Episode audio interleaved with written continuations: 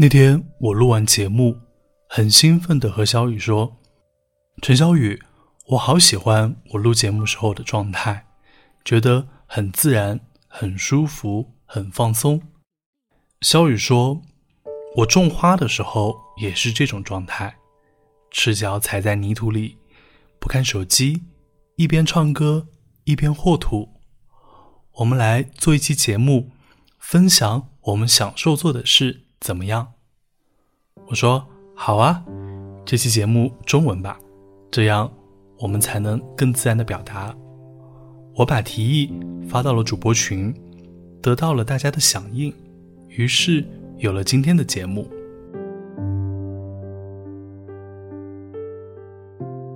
积极心理学奠基人米哈里提出“心流 ”（mental flow） 的概念。当今社会，碎片化信息、短视频、混沌无序的资讯，会让人的心灵失去秩序，处于精神伤的状态。想达到心灵有序。你得进入到一种全神贯注、投入忘我的状态中，这种最优体验的状态就是心流。在心流支配的状态下，你甚至感觉不到时间的存在。在这件事情完成之后，我们会有一种充满能量并且非常满足的感受。我在做节目的时候。经常会拥有心流体验。做一期节目，我通常需要记录灵感、查资料、写感受，再用几天的时间来练习，最后才是录音和后期配乐。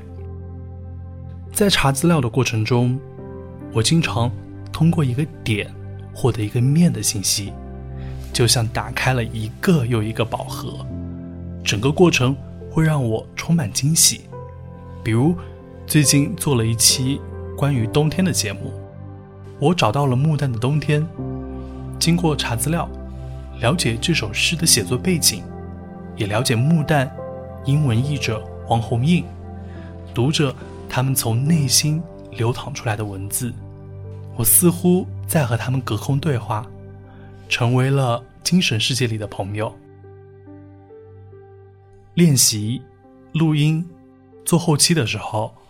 我也常常获得心流体验，我会充分沉浸在文字、声音和音乐里，通过作者的眼睛看到他看到的世界，走进作者的内心，感受到他的心情、精神状态。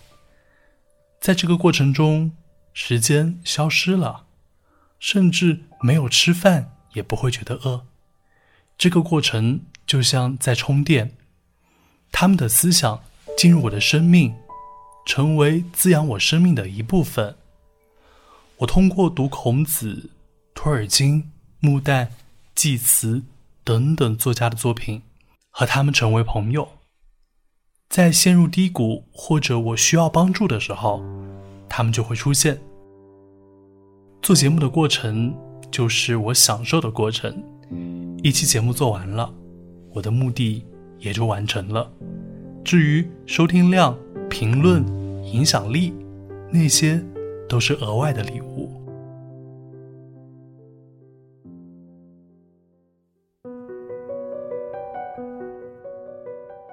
比起较为正统的看书、写作、画画这类的经历，我的心流体验可能有些玩物丧志，因为很多次让我真正沉浸其中。无法自拔的，都是我和猫在一起的时候。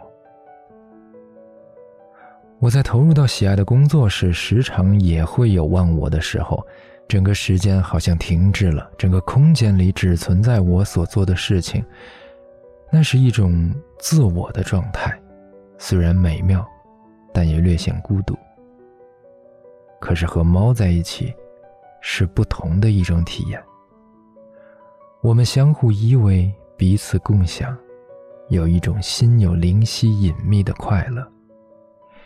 也许因为同为地球上特别的存在，这种共处，更能让人领悟到生命的美好。其实最开始我对猫并没那么着迷，只觉得是一种宠物而已。但直到真正接触过它们之后，我才发觉，也许猫这种生物天生就是用来驯服人类的。它们是优雅美丽的化身，同时又是冷酷无情的杀手。表面上看起来柔弱无助，实际上强大而独立。也许正是这种巨大反差的组合，让人类深深迷恋上这群神奇的小东西。看着他们的眼睛，总会有一种纯净通透的感觉。无论多么狂躁的心，都可以在那一刻平静下来，得到释放。他们低沉的咕噜声，带着某种宇宙里神秘的节奏。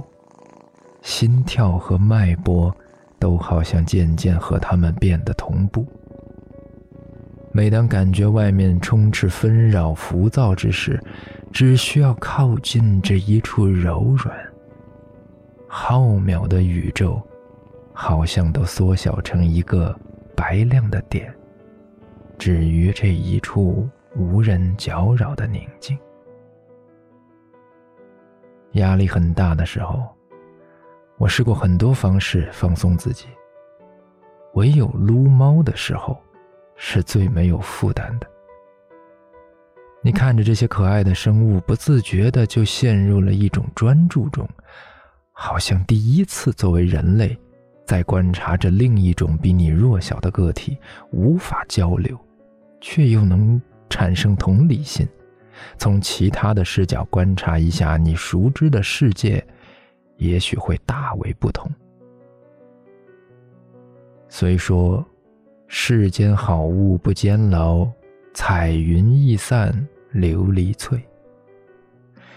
但我想，你关注着这些世间好物时，内心升腾起一点想保护美丽又脆弱的欲望，最终会沉淀出一些力量吧。这些力量。若能内化成强大的动力，催生出一点信念，有一些希望和相信，也许就此破土了。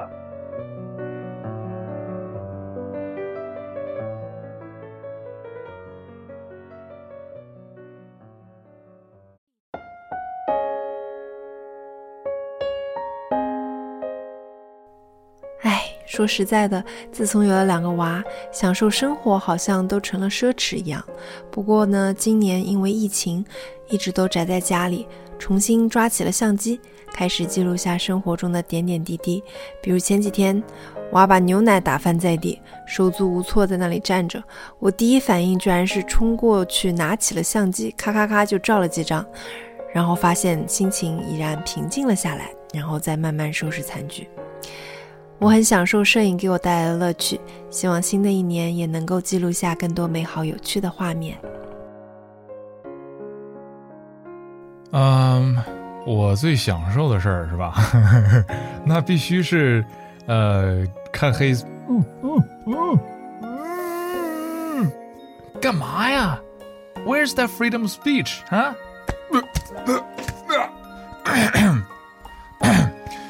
What I enjoy the most. Is absolutely recording programs for Yongqing. Thank you very much. 我是熊叔，拜拜。各位听众，大家好，我是罗宾，在深圳向你问好。转眼间，二零二一年就快要过去了，为你读英语美文也走过了八个年头。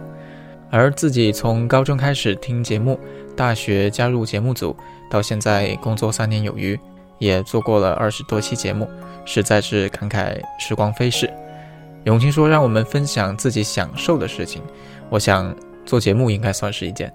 虽然最近做节目啊并不算多，但是每当自己分享感悟、思考，配上喜欢的音乐，做成节目，给自己和大家带去片刻的宁静和自由，我总觉得是一件特别有成就感的事情。而除此之外呢，我现在也非常享受清晨的那一缕阳光。我的房间朝东。每到十二月份的时候呢，恰好是起床的时间，那一抹冬日暖阳就会把我的窗帘染成橘红色，阳光就会以一个非常舒服的角度落到我的床边，温和而不热烈。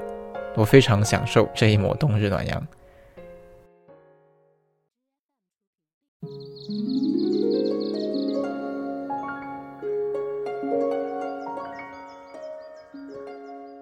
分享啊，嗯，我想想。首先来说说分享这件事情本身吧。我是真的很喜欢分享，我会分享各种美味的店、令我流连忘返的地方、前奏好听的音乐、风格各异的裙子、好用的护肤品、宝藏首饰店、每天的晚霞和路边的小猫等等。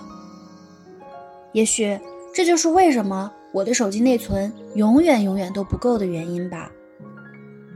在分享的过程中。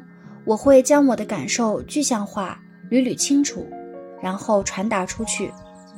这对我自己来说也算是一份小小的总结归纳了。那么今天我要分享的是一件我最近入坑的让我沉迷的事情，那就是种花。我的妈妈非常喜爱各种植物，从小到大，我们家四季都有花草相伴。以前他种的菊花在秋天盛开满满一阳台，紫色的、黄色的、白色的，不是现在那些花店里有的那种小菊花哦，而是富有风韵的层层叠叠的大朵菊花。它的朱顶红、蟹爪兰，还有那些翻山越岭、五湖四海收集来的珍贵兰花，装点了我的记忆。我以前觉得我没有妈妈的那份耐心。对待一些不能立马得到反馈的事物，我总是缺少一些热情。十一月初的一天，在一位热爱花卉培育的姐姐的朋友圈里，看到了售卖的铃兰球根，我突然好想试试种一些花草。我买了十颗铃兰，随后跟姐姐请教了一些基本的花卉知识。她给我推荐了好多种适合室内养护的花，我也不知道为什么，就觉得打开了新世界的大门。接二连三的买了苦菊苔、一些洋水仙球根、好多种颜色的角堇、不同品种的报春和秋海棠、蟹爪兰、荷包牡丹、蓝蝴蝶、垂丝茉莉等等。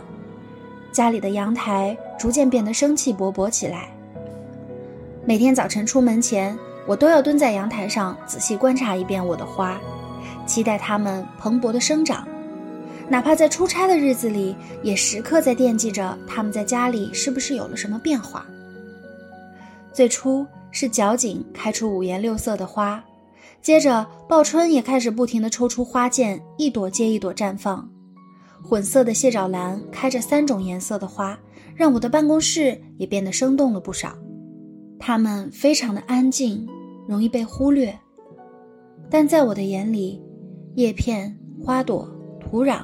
甚至空气都开始说话，我逐渐可以听懂，它们是不是渴了，是不是想晒太阳，是不是需要乘凉。我越来越熟悉它们的每一个状态，于是我有了一种不想辜负生命的心情。我精心地挑选适合它们的花盆，随时记录每一种植物的习性和养护周期，写下一些感受，叫做我的花花笔记。每到需要换盆的时候，我就会花上一整个晚上坐在卫生间里和泥土打交道。奇怪的是，我一点都不觉得麻烦。我会把手机丢在一旁，一边唱歌，一边按照合适的比例配好土，精心地把花草放到新盆里。当我赤着双脚踩在松软的泥土里的时候，我觉得舒适。而平静，那是一种非常难得的平静，令我十分珍惜。慢慢的坚持了两个月，还十分贪婪的想要更多。我想，种花这件事应该会从现在开始成为我一辈子的爱吧。我知道很多朋友都和以前的我一样，觉得养花是一件又麻烦又难以坚持的事情。植物不会说话，没有反馈。常常不明原因的死掉，但现在我已经明白了，很多结果需要漫长的等待，而很多过程也是不可错过的精彩。至于值不值得呢？我的答案，相信你已经知道了。二零二一年已经成为过去了，你是否也有一些愿意和我们分享的故事呢？我想祝愿你保持初心，一切都好。我是肖雨，这里是为你读英语美文。感谢你的耐心倾听，新年快乐！